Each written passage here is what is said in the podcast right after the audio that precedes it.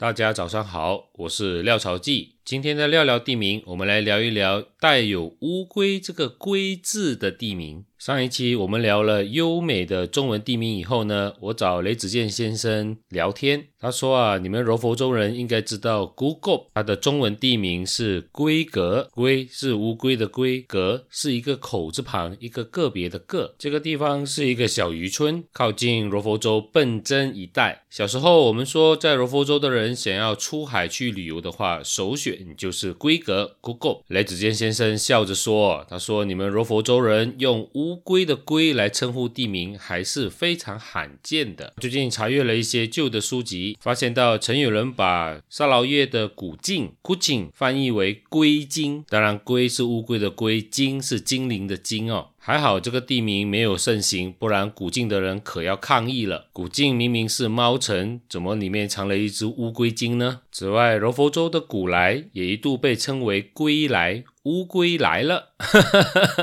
有一种地方上的传说，说早些年古来河逢雨成灾啊。有大批的水龟上岸，所以久而久之，大家都觉得这是乌龟来了的地方，叫龟来。还好这个地名也没有流行开来。古沟这个地方呢，主要是福建金门人为主哦，翻译为龟格，很明显是闽南话的发音。那，既然称为龟格，想当然尔，是不是上面也会有一些乌龟呢？根据当地人所说，上面无论是陆龟、水龟、海龟，或者是我们俗称水鱼的鳖，通通都没有哦。所以这是一座没有乌龟的龟格岛。